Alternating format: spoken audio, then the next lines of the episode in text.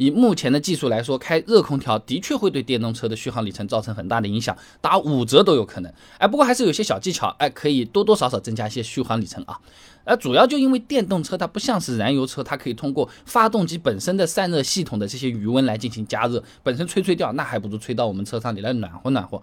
电动机没这个东西的，那么缺少热源，电动车呢只能采取其他方式来进行加热了。比较常见的呢就是 PTC 加热器啊。合肥工业大学周英杰所著论文分享给你，《电动汽车冬季负荷及制热调节特性研究》上面说啊，这种常见的 PTC 呢，加热效率很低，再加上冬天温度又很低，车子那个总负荷就大了。这种方式为车子提供热量，消耗大量的电池电能啊。上海交通大学张子琪有论文《电动汽车热泵空调系统及降能耗策略研究》，上面也说了，哎，这对电动汽车空调年均能耗搞了个评估模型呢。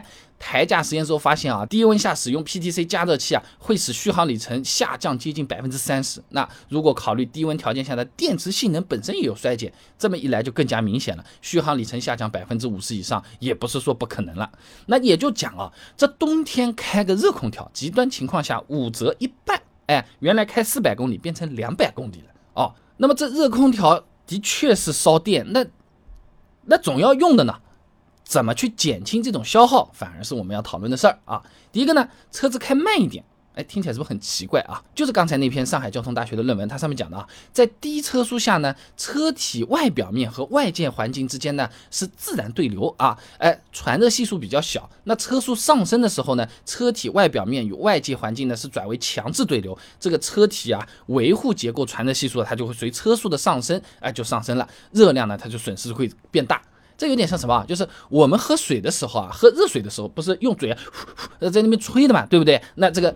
热水是不是冷的就更快一点？你开的慢就没有再吹，直接喝下去它是热的。哎，你如果说开的快，就呼呼呼在那边狂吹了啊！哎，这么听起来好像像没说一样的，但其实你在路上开，只要不堵的情况下，你速度是可以控制的嘛，对吧？嗯，那有个上限和有个下限，哪怕开高速，它比如说一百到一百二，那你也可以考虑开个一百，其实续航是会更长一点的啊。那么第二个呢，就是多开内循环，它也是个办法，尤其是车子刚启动不久的时候，这个主要是因为这新风负荷呢，也是冬季采。暖负荷的主要构建部分之一，新风呢就是车子外面新鲜的空气吹到车子里面来了，那外面冷啊，是吧？那对空调系统就会带来额外的负荷，它就是想要把冷风搞成热风嘛，对不对？所以长时间你开外循环呢，对车子的续航里程也会造成一定的影响。你就是睡觉的时候，你被子捂得很严实，那热得快，对不对？不容易着凉。如果说你睡觉的时候两个脚在在外面，两个手也在外面，中间肚子盖了个被窝，那当然了，你不一定会被冻醒，哎，但有可能你消耗的热量会转换成第二。天早上的饭量啊！上海交通大学曲小华论文分享给你，《电动汽车热系统性能及控制优化研究》上面啊，他做了个实验，发现啊，车子启动后的前二十分钟，空调以内循环模式运行呢，是可以减少电池功率消耗的。那刚才两个听起来就听着我都觉得省不了多少。你说什么开慢一点？那那我那我干嘛不走路呢？对不对啊？只能说是它。对省电有一定的帮助，我们可以知道在允许的情况下弄一下。第三个解决方法稍微直接一点啦，啊，源头上解决就是买个带热泵空调的车子。什么意思？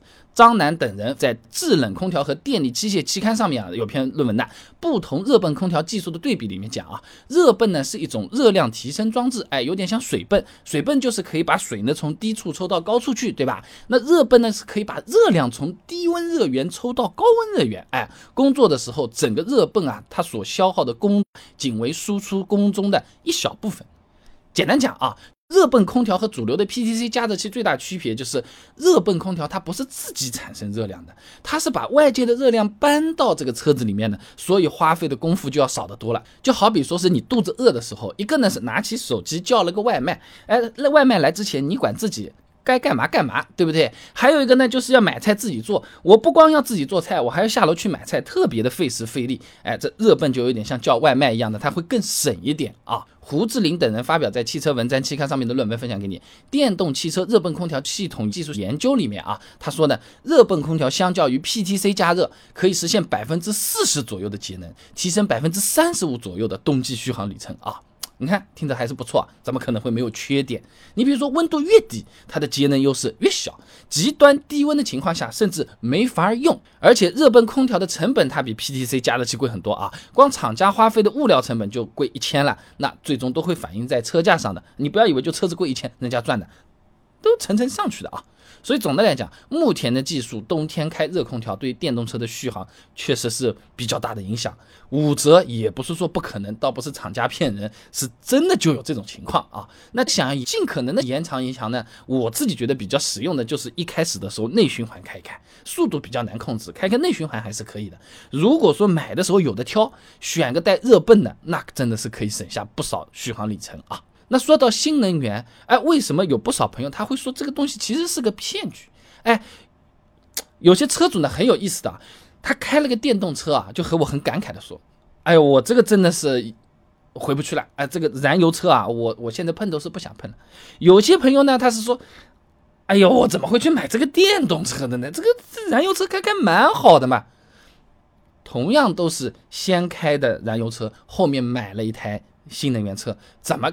看法就是完全相反的，原因在哪里？案例在哪里？当然都给你搜好了，在公众号里关注公众号“备胎说车”，回复关键词“新能源”，八篇干货和案例等着你看。我这个公众号啊每天都会给你一段汽车使用小干货的文字、音频、视频都有，挑你自己喜欢的就行啊！关注微信公众号“备胎说车”，等你来玩哦！